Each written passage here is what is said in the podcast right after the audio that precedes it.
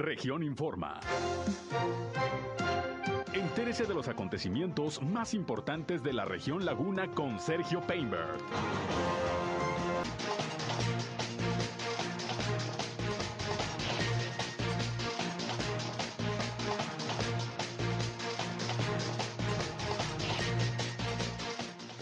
Se llevan a cabo las ceremonias correspondientes a la conmemoración de la gesta heroica de los niños de Chapultepec.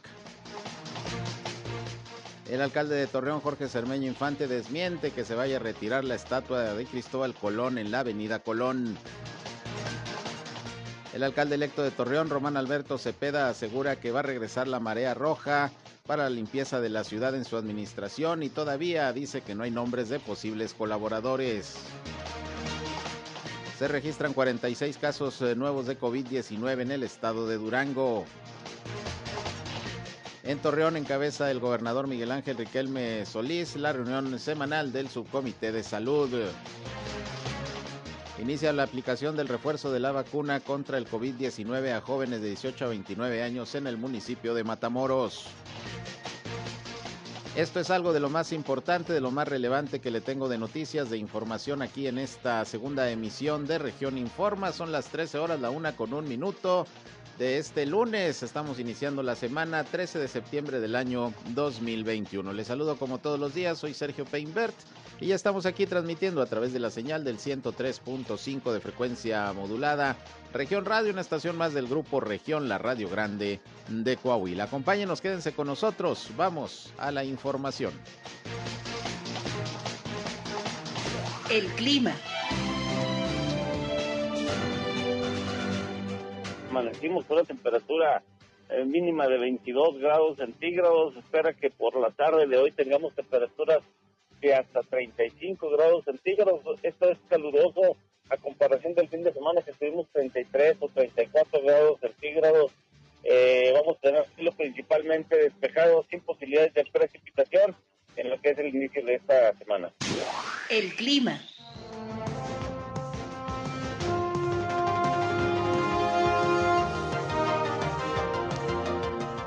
Bien, pues ahí tiene usted el reporte de la situación climatológica, como todos los días muy temprano que nos da el reporte José Abad Calderón, previsor del tiempo de la Comisión Nacional del Agua. Ya va bajando, ya va bajando el calor, sigue haciendo, pero ya sentimos un poquito menos los grados que hemos tenido pues durante todo el verano que ha sido bastante caliente, ya por mayo recordar que llegamos hasta los 43 grados centígrados de temperatura, bueno ya 35, pues ya ya, cuentan, ya se siente menos. Pero bueno, aquí estamos listos como siempre para llevarles la información más importante, lo más relevante de lo que ha acontecido a lo largo de esta mañana, sobre todo aquí en la comarca lagunera, en Coahuila y en Durango. Les invito, ya saben, como siempre también a entrar en contacto con nosotros. Si tienen alguna eh, queja, sobre todo algún reporte, algún problema en su comunidad. En este espacio en particular queremos que nos llamen, nos manden sus mensajes para tratar de ser un enlace entre ustedes y las autoridades para que los problemas de su comunidad se puedan resolver. Y para ello ponemos a disposición nuestra línea telefónica 871-713-8867, 871-713-8867, nos pueden llamar o también nos pueden mandar mensajes de WhatsApp, igualmente estamos en eh, redes sociales y medios digitales, nos encuentran en las páginas de Facebook y de Instagram, región 103.5 Laguna, también saludo a quienes ya nos siguen a través de Facebook Live, Gracias por seguirnos también en esta red social y a mí me encuentran en Sergio Peinber Noticias en Facebook, en Twitter, en YouTube, en Instagram y en sergiopeinber.com, mi portal web de información que les invito a visitar como siempre. Ahí están nuestros enlaces para que entren en contacto con nosotros y nos escuchen en nuestras transmisiones de radio. Y sin más, vámonos, vámonos rápidamente con la información.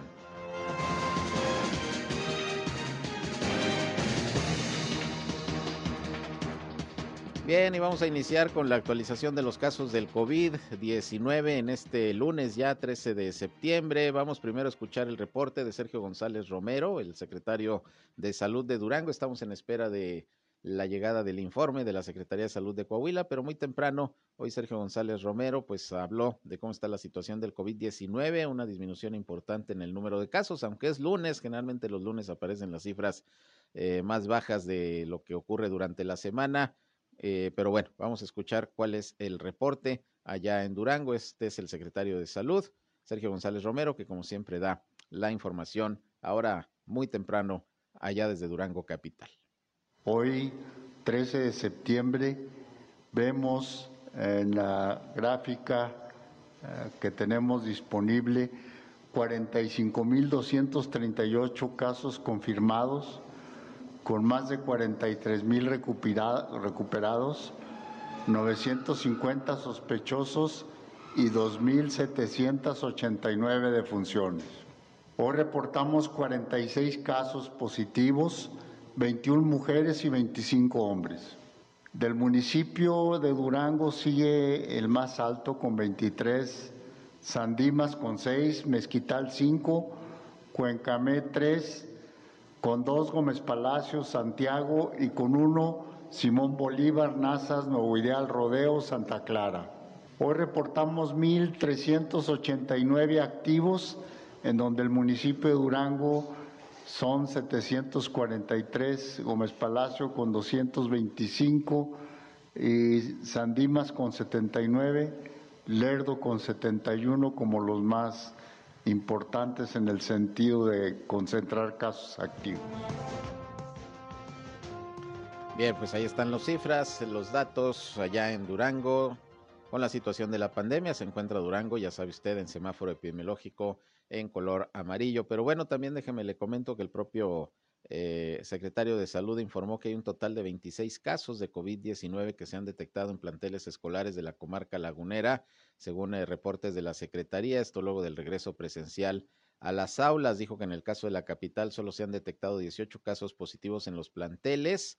Sin embargo, asegura que todos los casos confirmados han sido externos, es decir, no se presentaron, no los contagios no fueron dentro de las escuelas, sino pues afuera de las mismas y fue en los filtros, sobre todo en los domicilios o ahí mismo en la escuela antes de ingresar a las aulas, en donde se han detectado estos casos. Yo le recuerdo que si un maestro, que si un eh, niño, una niña, un jovencito, jovencita pues llegan al filtro de la escuela, traen temperatura, traen algún síntoma, ya no se les deja entrar y se les regresa a su casa para que eh, se tomen las precauciones sanitarias del caso. Esos son los números y según Sergio González Romero, bueno, pues eh, ninguno de los casos de los contagios tiene que ver con eh, la labor dentro de las escuelas. Eso es lo que está comentando el secretario de Salud. Estamos en espera del reporte del estado de Coahuila que siempre llega a mediodía, hoy se tardó un poquito, seguramente porque se está desarrollando en estos momentos la reunión del subcomité de salud de la comarca lagunera que está encabezando el eh, gobernador Miguel Ángel Riquelme Solís y de lo cual pues ya le estaremos informando los detalles de lo que ahí se trató. Pero bueno, antes de estar en esta reunión del subcomité de salud, el gobernador Miguel Ángel Riquelme encabezó eh, aquí en eh, Torreón el acto conmemorativo de la gesta heroica de los niños héroes de Chapultepec, esto fue ahí en la Plaza de la Tortuga de la colonia Torreón Jardín, donde precisamente en esta administración municipal de Jorge Cermeño se erigió este monumento a los niños héroes. Ahí estuvo el gobernador, autoridades militares, el alcalde y el alcalde electo también, Román Alberto Cepeda. Y bueno, pues ahí hicieron ambos ediles, tanto el que está en funciones como el electo, declaraciones sobre diferentes puntos. Vamos a escuchar primero unos temas que trató el alcalde Jorge Cermeño y que tienen que ver en principio con el asunto pues de los recortes presupuestales en materia de seguridad. Dice que pues para el próximo año igualmente se advierte poco apoyo de la federación a los municipios,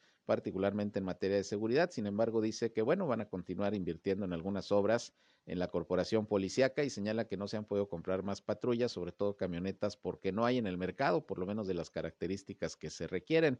Vamos a escuchar en principio lo que sobre este tema dijo el alcalde Jorge Cermeño. Problema ahí de falta de algunos componentes. Ninguna fábrica tiene camionetas pick-up del tipo que se utiliza en la policía, así es que pues es un problema ajeno, pero vamos a invertir en, en obras que estamos eh, teniendo dentro de las instalaciones, como es la techumbre para los estacionamientos, terminar el gimnasio, este, en fin, bueno, yo lo he criticado siempre. Ese ramo se creó en el año del 98 y, y bueno, pues era un apoyo federal a todos los estados, municipios, y al parecer este presidente pues solamente ve lo que él quiere ver. Para él la Guardia Nacional y, hay que invertirle y es muy respetable.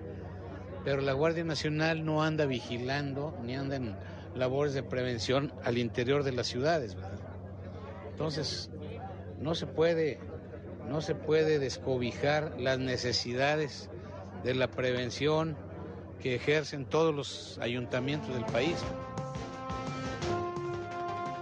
Bien, pues ahí está el tema, siguen los recortes, más en materia de seguridad y bueno, pues esto, como dice el alcalde, le pega a los estados y a los municipios. Pero por otra parte, y hablando de proyectos, el presidente municipal pues insistió en que tiene confianza y el que se lleve a cabo, que salga adelante el eh, plan Agua Saludable para la Laguna.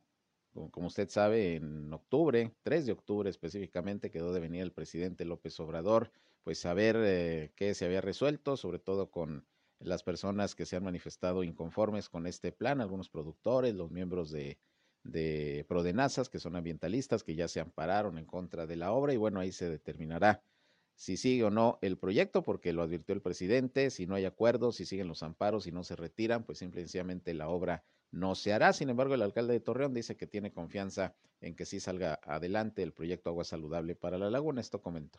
No, no, no, no, no. El, el, presidente quedó a regresar a finales de mes. O sea, en unas semanas va a estar aquí para que ya finalmente se diga sí o no. O sea, hay una aprobación en el presupuesto federal de alrededor de 2.000, 2.500 millones de pesos de los 11.000 que ofrecieron para este proyecto. No, yo espero que se haga, o sea, yo le apuesto a que sí y no a que sigamos entrampándolo. Finalmente el alcalde de Torreón pues eh, negó, desmintió algunos rumores, ya sabe usted que comenzaron a surgir aquí en la comarca lagunera, sobre todo en Torreón, sobre la posibilidad de que se retire la estatua de Cristóbal Colón, precisamente de la calzada Colón, como se hizo en la Ciudad de México, por instrucciones eh, pues del presidente López Obrador y de la jefa de gobierno que la traen con Cristóbal Colón también, con este asunto de que hay que apoyar a los pueblos originarios y que pues realmente Colón no descubrió América, en fin, pues esa interpretación que le ha dado la cuarta transformación a la historia, ya ve que también pues la trae con los españoles, el presidente les ha pedido disculpas por lo hecho aquí en nuestro país cuando, cuando llegaron a conquistarnos, en fin, y pues no, aquí dice el alcalde que esos rumores que en particular no le ha llegado ninguna petición, pero que en dado caso pues es pues prácticamente una tontería, así lo calificó el, el alcalde de Torreón, Jorge Cermeño, el pensar que ahora resulta que también aquí en Torreón se va a retirar la estatua de Colón y hasta cambiarle la, eh, el nombre a, a, la calzada. Esto dijo sobre este, sobre este tema. Es una tontería, es una tontería, no se puede estar eh, haciendo la historia contentillo. Yo no estoy de acuerdo con, con la posición histórica que ha asumido el presidente de la República. O sea, la mexicanidad es la fusión de varias razas, entre otras, por supuesto, la española y todas las razas indígenas que conforman lo que hoy somos los mexicanos. No somos aztecas, no somos chichimecas, no somos mayas, somos la fusión de todas estas culturas indígenas que había con la cultura española. De ahí heredamos muchas cosas, la sangre, la lengua, la fusión de razas y muchas cosas que, que nos trajeron los españoles. Por supuesto que hubo abusos como siempre. Si queremos juzgar la historia con, los, con la visión del siglo XXI a lo que sucedía en aquellos años, pues estamos mal.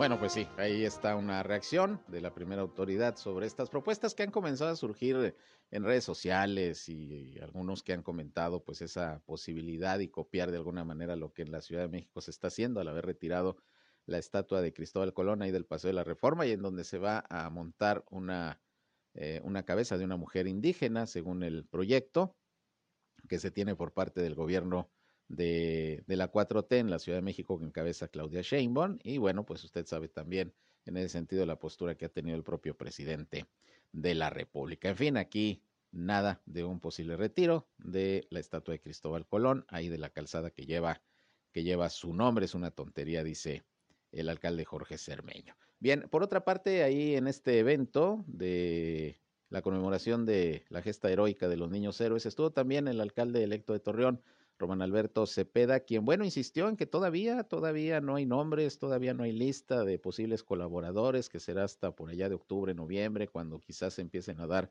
algunos nombres y a pesar de la insistencia de algunos eh, reporteros, algunos representantes de los medios de comunicación, pues él no suelta prenda, dice que sigue viendo perfiles, pero que todavía, todavía no hay nada. En principio esto fue lo que dijo Román Alberto Cepeda sobre este tema. No hay ninguna lista. Por supuesto que tenemos algunos nombres que van a transitar en estas semanas más adelante. Pero ahorita lo único que tenemos listo es la estrategia, la ruta, la imagen y muchas cosas que, pronto podremos por ahí este, comunicarles. Ahorita, ahorita no, hay ninguna lista. Digo, no venía ni yo en la lista. Para, yo creo que en octubre, noviembre debe estar ya listo. Por supuesto, tengan la seguridad que vamos a poner especial atención en materia de seguridad. No vamos a poner, estamos poniendo especial atención en materia de seguridad de, de tránsito, de vialidad, de atracción de inversiones y por supuesto en la eficiencia del agua, ¿no? Bien, ya había dicho el alcalde que dentro de sus prioridades están la seguridad, la salud, el desarrollo económico y el tema del agua. Pero por cierto, ya aprovechó el alcalde electo para anunciar que se va a poner en su administración en marcha nuevamente lo que se conocía como la marea roja, que se implementó en el gobierno como alcalde del hoy gobernador Miguel Ángel Riquelme Solís y que acarrió algunas críticas, sobre todo por el gasto que representaba pues el traer a, mucha gente barriendo las calles. Sin embargo, se implementó esta medida para mantener limpia la ciudad y dice el alcalde que quizá con algunas modificaciones, pero la llamada marea roja va a regresar a operar en su administración, según dijo eh, Román Alberto Cepeda, quien también, por cierto, criticó pues el hecho de que en el presupuesto federal del próximo año, de acuerdo a lo que se conoce hasta el momento, pues vengan recortes, recortes presupuestales en áreas sustantivas como las de la seguridad pública.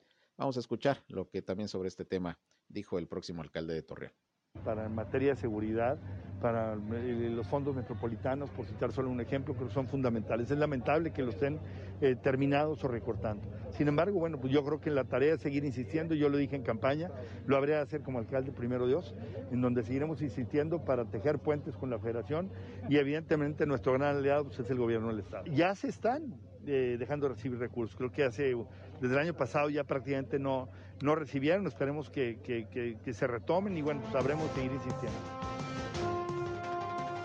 Bien, ahí está también el comentario al respecto del alcalde electo de Torreón, Román Alberto Cepeda. Por cierto, hablando de cuestiones de seguridad, déjeme le comento que se emitió el reporte de la organización Alto al Secuestro, que pues eh, prácticamente cada mes está eh, evaluando cómo se encuentra la situación de este delito en nuestro país y se tiene el reporte correspondiente al mes de agosto. Según Alto al Secuestro, México registró 82 secuestros, que es un 5.7% eh, más de secuestros con relación a, perdón, una disminución de 5.7% con relación al mes eh, previo, que fue precisamente julio. Eh, lo cual, bueno, ya es positivo, no es muy significativo, pero es positivo que haya una disminución en el delito del secuestro. Aquí lo que quiero destacar, esta es una información nacional, pero lo que quiero destacar es que precisamente Coahuila y Durango aparecen dentro de los ocho estados que en el mes de agosto no registraron secuestro. Y déjeme decirle que, bueno, en el caso, por ejemplo, de Durango, eh, ya se tiene bastante tiempo sin el registro de un secuestro, igualmente Coahuila.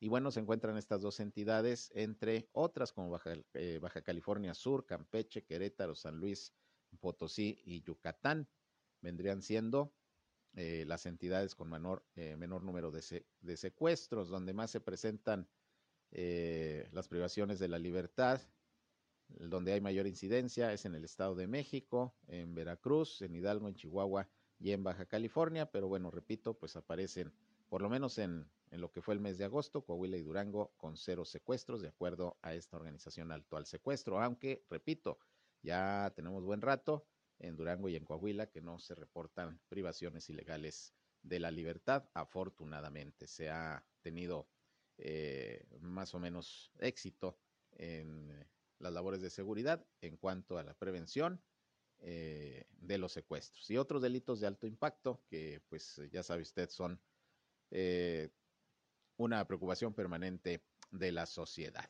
Por otra parte, fíjese que allá en Francisco y Madero, Coahuila, la tarde de ayer, elementos de la Dirección de Seguridad Pública Municipal aseguraron a dos menores de edad que se encontraban solos en el ejido Virginias, allá en aquel municipio.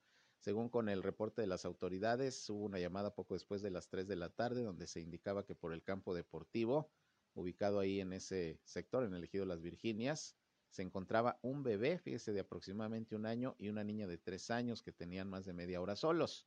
Llegaron los agentes policíacos y confirmaron lo ocurrido. Y bueno, fuentes de seguridad señalaron que los agentes preguntaron a la comunidad para dar con el domicilio de los eh, papás o de los responsables de los, de los menores, pero no encontraron a nadie.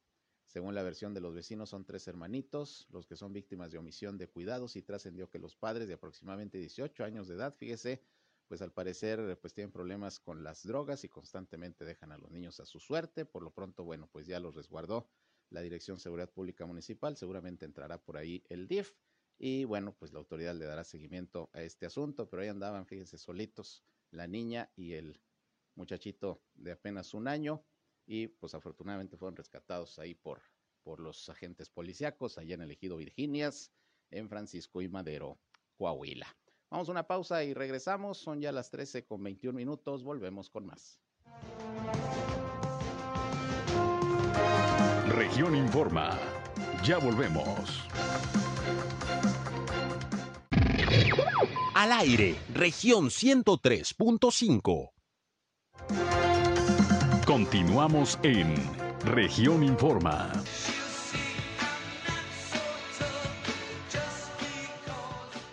Bien, regresamos, son las 13 horas, la una con 26 minutos. Y mira, entro en contacto en estos momentos con Mariano Cerna, él es el presidente de la Cámara de Comercio de Torreón, porque está pues la elección del dirigente nacional de la Concanaco, en donde pues él, de hecho, ya votó, ya participó. ¿Cómo estás, Mariano? Buenas tardes. Sergio, muy bien, buenas tardes. Un saludo para ti y tu público. Oye, pues ¿cómo va la elección ahí en la Concanaco? Platícanos. Fíjate que estuvo muy, muy bien fue una asamblea muy nutrida, fuimos, fuimos más de 300 participantes y 167 asambleístas los que estuvimos ahí votando para elegir a nuestro líder nacional, que es, el ingeniero Héctor Tejada Char.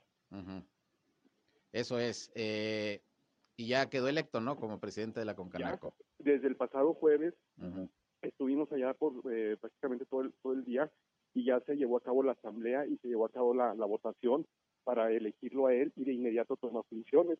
Entonces ahorita ya a nivel nacional nuestro nuevo presidente es el ingeniero Héctor Tejada ya, en forma ya permanente por un año por lo menos. ¿Hay alguna ceremonia de toma de protesta? ¿Ya la tomó? ¿Cómo está ahí el asunto? Ahí mismo, en ese, en ese, después de la asamblea que se hace, se hace la primera junta ya de consejeros nacionales y ahí mismo se, se le toma la protesta y ahí mismo se hace la, la ceremonia de, de de, toma de posesión del, cargo. Eso es. Y bueno, pues tengo entendido que el voto de la Canaco Torreón fue a favor del nuevo presidente, ¿verdad? Sí, mira, las diferentes eh, cámaras o delegaciones votamos de acuerdo al número de afiliados que vamos teniendo y de los 100 que vamos teniendo. Ah. Nosotros en Torreón somos la cámara más representativa de Coahuila y tenemos cuatro votos. Entonces nosotros fuimos y, cuatro personas a, ejercer nuestro voto y sí, nosotros eh, votamos a favor de Héctor. Ahora, ¿qué esperan con el nuevo presidente? ¿Cómo le va a ir a Canaco en Torreón, en Coahuila y en La Laguna? Pues, ¿qué proyectos hay? ¿Qué, advierten de, esta nueva dirigencia nacional? Mira, eh, advertimos, bueno, hay mucha disposición, mucha apertura hacia nosotros, Coahuila y en particular hacia Torreón y esperamos que se haga un fortalecimiento en cuanto a las necesidades que se van teniendo aquí en la región y los cambios que se puedan hacer a nivel federal, pues nosotros tener una interlocución en donde podamos eh, decir nuestras inconformidades o nuestras necesidades que vayamos teniendo y pues eso es lo que esperamos, una mayor interlocución y que nosotros podamos ejercer que nuestra voz se escuche a nivel nacional y para todas las necesidades que tengamos nosotros acá como empresarios.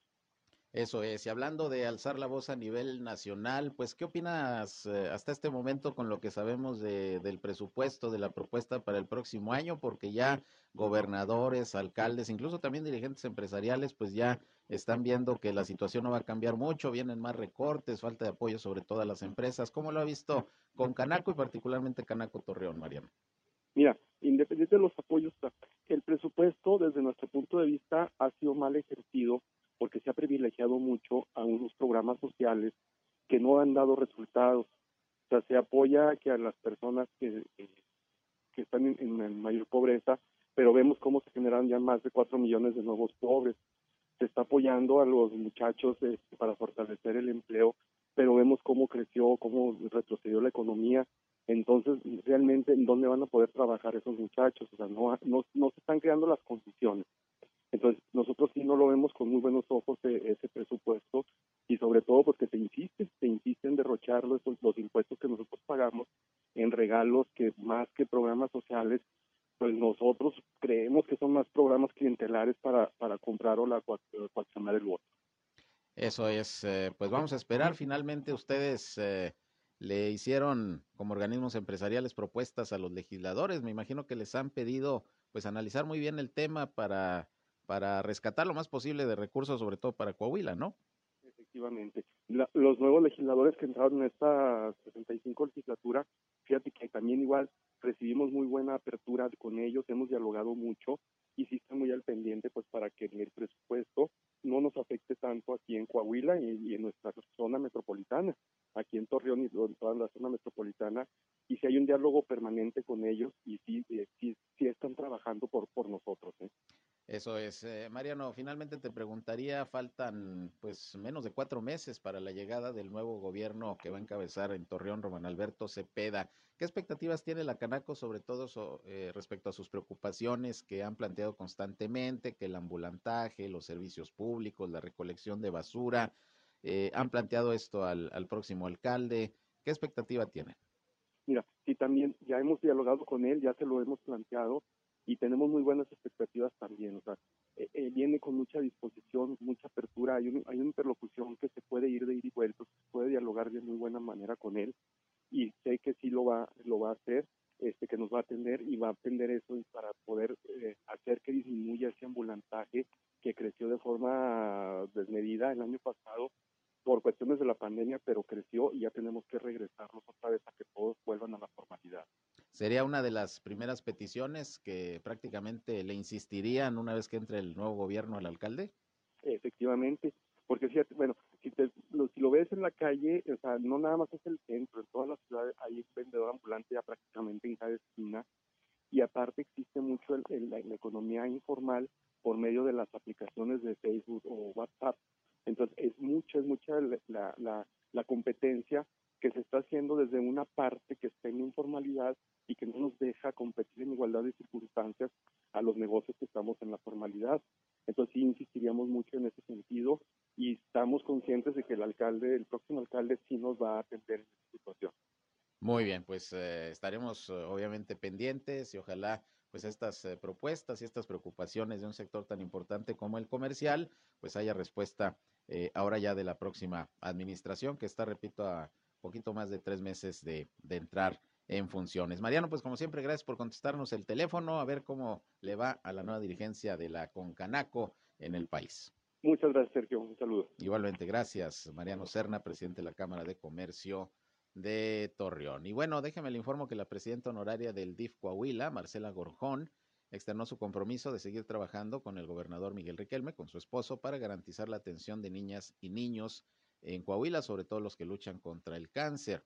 La presidenta del DIF realizó una reunión de trabajo con padres de familia y directivos de la Casa Feliz aquí en Torreón, en donde eh, dijo que se va a garantizar el suministro de medicamentos a las niñas y niños con cáncer, porque es una prioridad para el Estado. Estuvo acompañada de Celina Bremer de Cepeda, quien asumirá la presidencia honoraria del DIF Torreón en la próxima administración municipal, la esposa del eh, alcalde electo Román Alberto Cepeda. Y bueno, ahí recalcó que el trabajo coordinado con municipios y sociedad civil es una alianza que beneficia a las familias que luchan todos los días contra este mal. Aquí el asunto es que se garantiza, se trata de garantizar de manera eh, efectiva la eh, facilidad del de, uso de medicamentos contra el cáncer, sobre todo para, para los niños que son atendidos ahí precisamente en la Casa Feliz. Ahí no se les atiende con cáncer, ahí se les apoya a los niños, a las familias en cuanto a estancia, en cuanto a, un lugar donde quedarse mientras eh, eh, reciben pues eh, su atención médica, por ejemplo en el Seguro Social y en otras clínicas y hospitales. Y bueno, pues una labor loable, sin duda la que constantemente hace la Casa Feliz desde hace muchos años, la conocemos bien, la hemos visitado y bueno, pues una labor altruista y, muy comprometida por parte de quienes ahí, ahí eh, tienen a su cargo esta institución. Por otra parte, fíjese que mientras está la discusión de que si se vacuna o no, o cuándo a los eh, menores de edad, de los 12 a los 17 años principalmente, pues resulta que ya aquí en Coahuila va a iniciar esta vacunación, concretamente en el municipio de Piedras Negras. Déjeme le informo que Roberto Bernal Gómez, secretario de Salud del Estado, dijo que gracias a gestiones que realizó el gobierno de Coahuila por medio de la Secretaría de Salud, mañana martes 14 de septiembre iniciará la etapa de vacunación a los primeros mil jóvenes de 12 a 17 años, jóvenes menores de edad, en el municipio, le decía, de Piedras Negras, allá en la frontera con Estados Unidos. Las gestiones se hicieron con autoridades del estado de, Texas para comenzar a eh, inmunizar a estos jóvenes en este rango de edad. Se les va a aplicar la vacuna de Pfizer. Lo que dice el doctor Bernal es que esta vacuna va orientada a los hijos de trabajadores de las distintas empresas y maquilas que están ubicadas en Piedras Negras, con el objetivo de brindar seguridad a este sector de la frontera. Bernal Gómez sostuvo que así se estará reforzando el combate a la pandemia del COVID-19, al tiempo que informó que continuarán las pláticas y negociaciones por parte del gobierno de Coahuila con autoridades de Estados Unidos para continuar con la vacunación de este grupo poblacional. Así que a partir de mañana y aunque esto propiamente no está contemplado en el Plan Nacional de Vacunación, es decir, la inoculación para menores de, 12 a 17 años, pues aquí en Coahuila sí se va a llevar a cabo a partir de mañana allá en Piedras Negras. Vamos a estar pendientes porque ya ve usted que incluso hay amparos interpuestos en algunos estados, particularmente aquí en Durango, por parte de padres de familia que quieren vacunar a sus hijos, pero que son menores de edad, menores de 18 años, pero requieren la vacuna para regresar a las clases, es lo que plantean los eh, papás. Hay varios amparos eh, ya interpuestos y bueno, pues eh, tendrá que haber una respuesta de parte de la autoridad. No le ha gustado mucho al presidente de la República ni al subsecretario Hugo López Gatel la presentación de estos amparos, pero finalmente es un derecho que tiene cualquier ciudadano a inconformarse por alguna medida que adopte la, la autoridad y en este caso la inconformidad de estos padres es que se les esté negando todavía, que no se esté contemplando la vacuna para los eh, menores de edad. Bueno, vamos a estar muy pendientes de este proceso. Por lo pronto, allá en Piedras Negras, mañana se inicia esta fase de vacunación. Por otra parte, y con el objetivo de compartir estrategias y políticas públicas que se han implementado a favor de las mujeres, el Instituto Nacional de las Mujeres llevó a cabo una reunión de trabajo en donde estuvo participando Coahuila. Katy Salinas, eh, que es la directora del Instituto Coahuilense de las Mujeres, dijo que fue la sesión ordinaria del Sistema Nacional para prevenir, atender, sancionar y erradicar la violencia contra las mujeres en cumplimiento a lo que dispone la Ley General de Acceso de las Mujeres a una vida libre de violencia. Esto fue de manera virtual, pero estuvo participando, estuvo participando Coahuila, estuvieron ahí integrantes del Sistema Nacional eh, de, protección a las mujeres y bueno, pues el objetivo es seguir caminando en ese, en ese rubro de, de tratar de erradicar la, de, la, la violencia en contra de las mujeres. Así que Coahuila participó en esta reunión, repito, del Sistema Nacional para Prevenir, Atender, Sancionar y erradicar la violencia contra las mujeres. Que por cierto, hablando del tema de las mujeres, hoy por la mañana le transmití y le voy a volver a transmitir lo que dijo el fiscal general de justicia del estado de Coahuila, eh, Gerardo Márquez Guevara, sobre este asunto de la despenalización del aborto. Ya ve que la Suprema Corte de Justicia de la Nación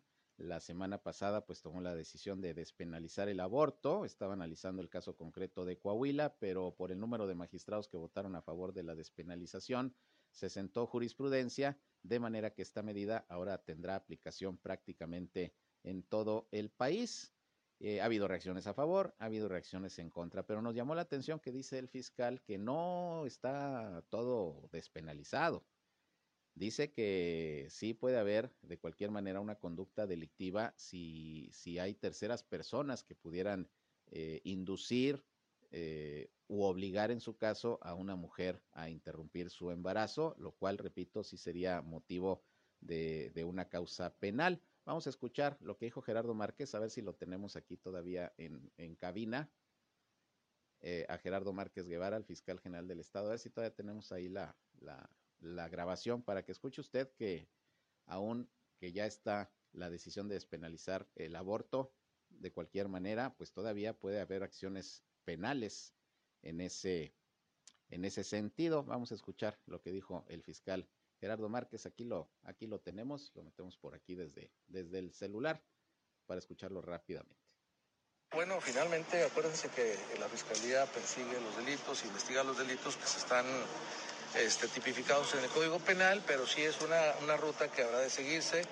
Entiendo ya que este, el Poder Legislativo este, ya se encuentra haciendo las modificaciones eh, concretas. Hay que recordar que el eh, aborto no se despenaliza totalmente es una parte la que se despenaliza. Realmente la voluntad de la, de la persona que eh, decide interrumpir el, embarazo y sigue todavía en relación con terceras personas que lo inducen eh, de manera dolosa para eso.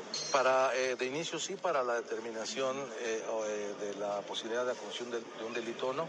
hay casos en los que la determinación es, imagínense ustedes, es un ejemplo claro para que lo tomen como tal, pues una relación este, de una pareja en la que este, el novio ah, se da cuenta de que está embarazada la novia y le, exige, la, eh, la conmina, la obliga, pues entonces esa parte sí es una conducta delictiva. Hay que analizarlo de nuevo, ¿no? Porque estamos hablando de penalidades que no exceden de seis años de prisión hasta ahorita, pero ahora con la reforma tendrá que reajustarse. Bueno, pues ahí tiene usted, como dice el fiscal, si se le da el derecho a la mujer a decidir sobre su cuerpo y si quiere interrumpir su embarazo, lo puede hacer. No habrá eh, una situación de tipo penal como si lo contempla actualmente la ley en el caso de Coahuila, pero si la mujer es inducida, es obligada eh, a, abortar por alguna razón, como dice el fiscal, bueno, si hay una penalidad para quienes incurran precisamente en esa acción de promover la interrupción del embarazo. Total que todavía es un tema legal que se estará discutiendo. Sí procede la despenalización del aborto, pero pues las legislaciones se tendrán que ir adecuando eh, a todo lo que conlleva precisamente este derecho que se le da ahora a la mujer de interrumpir su embarazo sin que haya una penalidad. Un tema pues polémico, le digo, hay versiones a favor, versiones en contra de diferentes grupos de la sociedad. Usted finalmente es quien tiene la mejor opinión. Vamos a una pausa y regresamos con más. Son ya las 13 horas, la una con 42 minutos.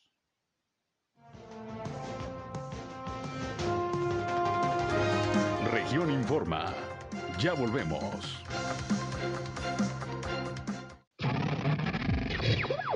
Somos Región Radio 103.5. Regresamos a Región Informa.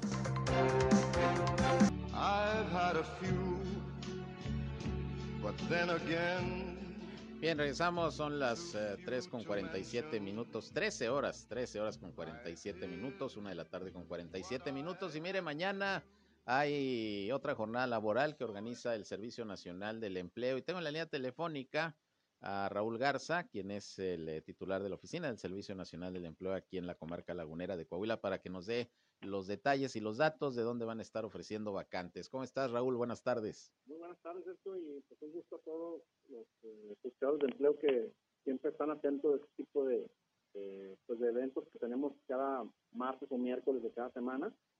Y, y, bueno, pues vamos a tener esta próxima jornada que es el martes 14, que es la número 45, si no me equivoco, del año. Y este, estaremos mañana en las instalaciones de la explanada de Infonavit, en Avenida Juárez, 4977 Poniente, en el fraccionamiento residencial Las Torres, al oriente de la ciudad de Torreón, cercano a la central camionera, donde vamos a, este, a invitar a todos y a todas las buscadoras de empleo que lleven su currículum, eh, donde vamos a estar, pues, este, eh, captando solicitudes de empleo. Eh, sobre todo, eh, vamos a estar también eh, pues pidiéndole a la gente que lleve su, su cubreboca. Vamos a estar respetando la sana distancia. vamos a ofertar alrededor de 500 vacantes. Nos van a, nos van a estar acompañando algunas empresas de la localidad. ¿Por qué en el Infonavit? Porque siempre nos permiten tanto el gerente como el delegado total que nos pongamos eh, esta dinámica que pues, a lo mejor no- Eh, ¿Sabes qué, Raúl? Si te puedes mover un poquito porque se está perdiendo la señal ahí del celular. claro que sí. A ver, ahora sí. Ahora sí. Ándale, ahora sí. Muy bien, nos decías.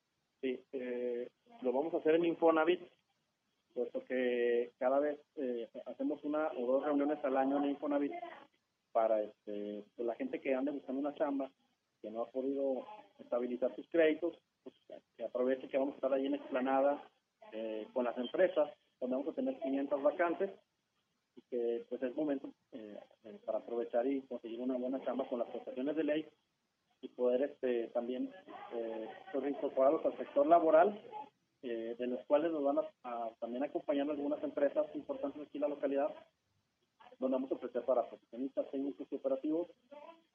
Nuestras, nuestros sueldos son desde 4.500 hasta los 20.000 pesos y pues les vamos a pedir que lleven cubrebocas, vamos a, respetar la sana distancia y mañana, bueno, vamos a estar ahí a partir de las 10 de la mañana en Avenida Juárez, 4977 Poniente, fraccionamiento residencial Las Torres, en la explanada de Infonavit. Afuera de Infonavit vamos a estar ahí esperándolos. Lleven su currículum y lleven, por favor, este, su solicitud eh, o currículum y su cubrebocas. Claro, es ahí cerca de la central camionera, ¿no? Ahí por la Juárez. Efectivamente está a una cuadra, eh, quienes nos estén escuchando, jóvenes, eh, o- o gente que tenga tanto estudios de primaria, secundaria, preparatoria, alguna carrera técnica, o profesionistas que anden buscando alguna chamba, ahí los vamos a esperar mañana, nos van a acompañar alrededor de siete u ocho empresas y vamos a estar pidiendo que lleven nada más su cu- eh, cubrebocas, es muy importante, vamos a respetar la sana distancia y ahí les vamos a dar la oportunidad de estarlos vinculando al sector laboral. Muy bien, pues ahí está una nueva oportunidad para los buscadores de empleo. Lleven su currículum, su solicitud, ahí van a estar en las instalaciones del Infonavit. Eh, los representantes de las empresas, del Servicio Nacional del Empleo, de la Secretaría del Trabajo, pues eh, ofreciendo estas vacantes que, como nos dices, van sueldos desde cuatro mil pesos en adelante, ¿verdad? Efectivamente hasta 20 mil. Y, este, y también, como eh, siempre lo indicamos, pues, eh, hay empresas incluyentes, quienes tengan alguna discapacidad pueden acercarse. Al igual va a estar Valpar, siempre nos acompaña a cada reunión, Ujú. a cada jornada. Valpar es la, es, eh, está en la Universidad Autónoma de Coahuila y siempre nos apoya con eh, los diagnósticos para, para medir habilidades, destrezas y fortalezas que tengan las personas con alguna discapacidad y sobre todo adultos mayores. Muy bien, pues ahí Esperemos que les vaya muy bien mañana, que vaya una buena cantidad de personas, sobre todo que viven allá por aquel sector, las torres, toda aquella zona, pues ahí les queda cerca ir a, a esta jornada laboral. Ya saben, lleven su solicitud, su, su currículum, lleven eh, cubrebocas, es muy importante y ojalá que pues mucha gente se pueda contratar, Raúl. Algo que quieras agregar. Eh, quienes no puedan asistir, como siempre les decimos, tenemos unos teléfonos de atención, 87 17 11 15 81 y 87 17 11 15 82, a sus órdenes de lunes a viernes. Estamos aquí en calle Zaragoza y Matamoros, al lado de la Junta de Conciliación, aquí en el centro de Torreón. Y nuestra página de Facebook, Servicio Nacional de Empleo de Región Laguna, eh, ahí también nos pueden escribir en el inbox, en el Messenger, comunicaciones, y pueden Ujú. mandarnos currículum o lo que requieran, estamos a la hora. Muy bien, pues ahí está la información. Esperemos que haya buena respuesta de la ciudadanía, de los buscadores de empleo y qué bueno que pues casi casi semana con semana se están realizando estas jornadas laborales, lo que nos habla eh, sin duda Raúl de que si hay chamba, ¿no? Si hay plazas laborales, nada más hay que hay que buscarle. Claro, y aprovechar los tiempos, porque estamos en septiembre, acuérdense que septiembre, octubre todavía se puede, noviembre se cierran muchas veces ejercicios fiscales de las empresas y empiezan a cerrar ya el año. Exactamente, así que pues es, es buen tiempo. Gracias Raúl, seguimos en contacto. Gracias, un saludarlos. Igualmente, gracias. Jornada del empleo mañana ahí en las instalaciones del Infonavit por la Avenida Juárez para que acudan más si viven por aquel sector de la ciudad, para que aprovechen y lleven todas las solicitudes que puedan, todos sus currículums, ahí estarán los representantes de varias empresas, igual en algunas se contratan. Y bueno, les decía que hoy se llevó a cabo la ceremonia de conmemoración de la gesta heroica de los niños héroes de Chapultepec, se llevó a cabo ahí en, en la Plaza de la Tortuga, en la colonia de Torreón Jardín, donde se erigió este monumento a los niños héroes precisamente. Estuvo encabezado el acto por el gobernador Miguel Ángel Riquelme Solís, estuvo el alcalde Jorge Cermeño, el alcalde electo Román Alberto Cepeda, autoridades militares, el titular del mando especial de La Laguna y bueno, eh, público ahí en general, poco público, la verdad de las cosas, la mayoría eran funcionarios, invitados especiales, pero eh, poco público como se ha pedido de parte de las autoridades estatales que se lleven a cabo todas estas ceremonias de conmemoración de las fiestas patrias.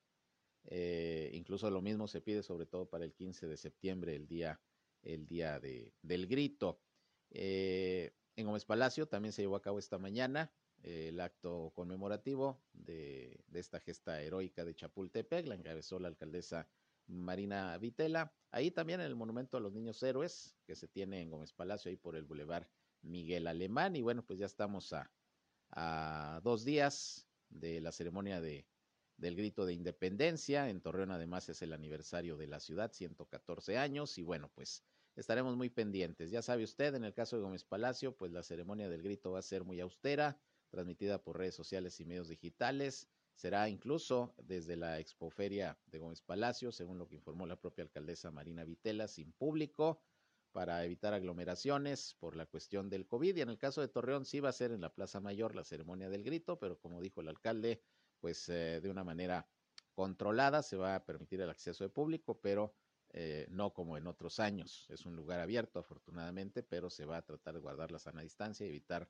aglomeraciones, porque pues así lo demanda la situación de la pandemia. Así las cosas pues con estos actos cívicos correspondientes al mes patrio. Y este 15 de septiembre pues cumplimos precisamente un año de haber iniciado nuestras transmisiones aquí en el grupo Región, en las estaciones de, del grupo que están pues ya no solamente en Torreón, en Saltillo, en Moncloa y en Piedras Negras, se suma otra estación más, precisamente a Grupo Región allá en Ciudad Acuña, Coahuila. Ya escuchó usted hace unos momentos precisamente eh, el spot en donde le damos la bienvenida a esta nueva estación que es la 91.5 de Ciudad Acuña, Coahuila. Y bueno, pues prácticamente Grupo Región teniendo presencia eh, radiofónica en todo el estado. Enhorabuena eh, por todo lo que se está haciendo para continuar creciendo en Grupo Región. Están las estaciones, está el periódico Capital y bueno, pues todos bajo la la dirección de David Aguillón Rosales, director de Grupo Región. Enhorabuena para todos mis compañeros. Vamos a cumplir un año ya de transmisiones ininterrumpidas en nuestros espacios noticiosos de entretenimiento y nuestras transmisiones aquí, en este caso en el 103.5 de frecuencia modulada. Felicidades y la familia región sigue creciendo ahora con una estación en Ciudad Acuña, Coahuila, la 91.5. Bien, pues gracias. No nos queda más que darle las gracias por su preferencia y por seguirnos aquí en nuestras transmisiones radiofónicas. Con esto nos vamos. Llegamos al final de esta segunda emisión de Región Informa. Gracias por su atención, por su compañía. Si van a comer muy buen provecho, recuerden que a las 19 horas a las 7 estamos eh, nuevamente con ustedes en nuestra tercera emisión con el resumen del día, el más completo de la radio en la comarca lagunera, con lo más importante de lo que haya acontecido hasta esa hora aquí en nuestra región. Yo soy Sergio Peinbert, usted ya me conoce, pásenla bien, quédense con Reyham y su programa con mucha música, comentarios, alegría, información, para que sigan aquí con nosotros en 103.5 de frecuencia modulada. Buenas tardes, buen provecho.